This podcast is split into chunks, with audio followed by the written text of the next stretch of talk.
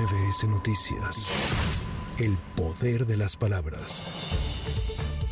La caravana migrante con más de 7.000 integrantes sigue avanzando en la frontera sur de México. Este miércoles llegaron al municipio de Escuintla, Chiapas, donde van a descansar para el jueves seguir su camino rumbo a Mapastepec, aún en la entidad chapaneca. Los migrantes no han podido llegar a un acuerdo con autoridades del Instituto Nacional de Migración para que puedan ser llevados en autobuses a otros estados y realizar sus trámites.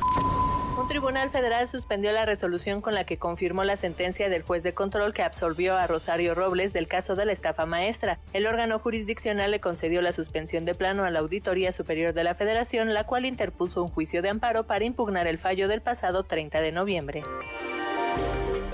En octubre de 2023, la ocupación de asientos en vuelos internacionales a México alcanzó el 84%, la más alta en lo que va del año. El secretario de Turismo, Miguel Torruco Márquez, detalló que se ofertaron 2.591.303 asientos, de los cuales se transportaron 2.147.964 pasajeros, en su mayoría procedentes de Norteamérica. Los aeropuertos con el mayor número de asientos programados en llegadas en servicio internacional a México son Cancún, el Aeropuerto Internacional de la Ciudad de México y Guadalajara.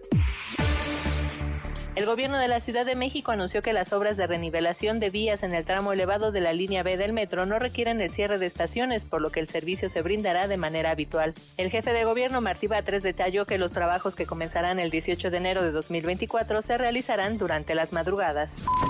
Para MBC Noticias, Erika Flores. MBS Noticias. El poder de las palabras.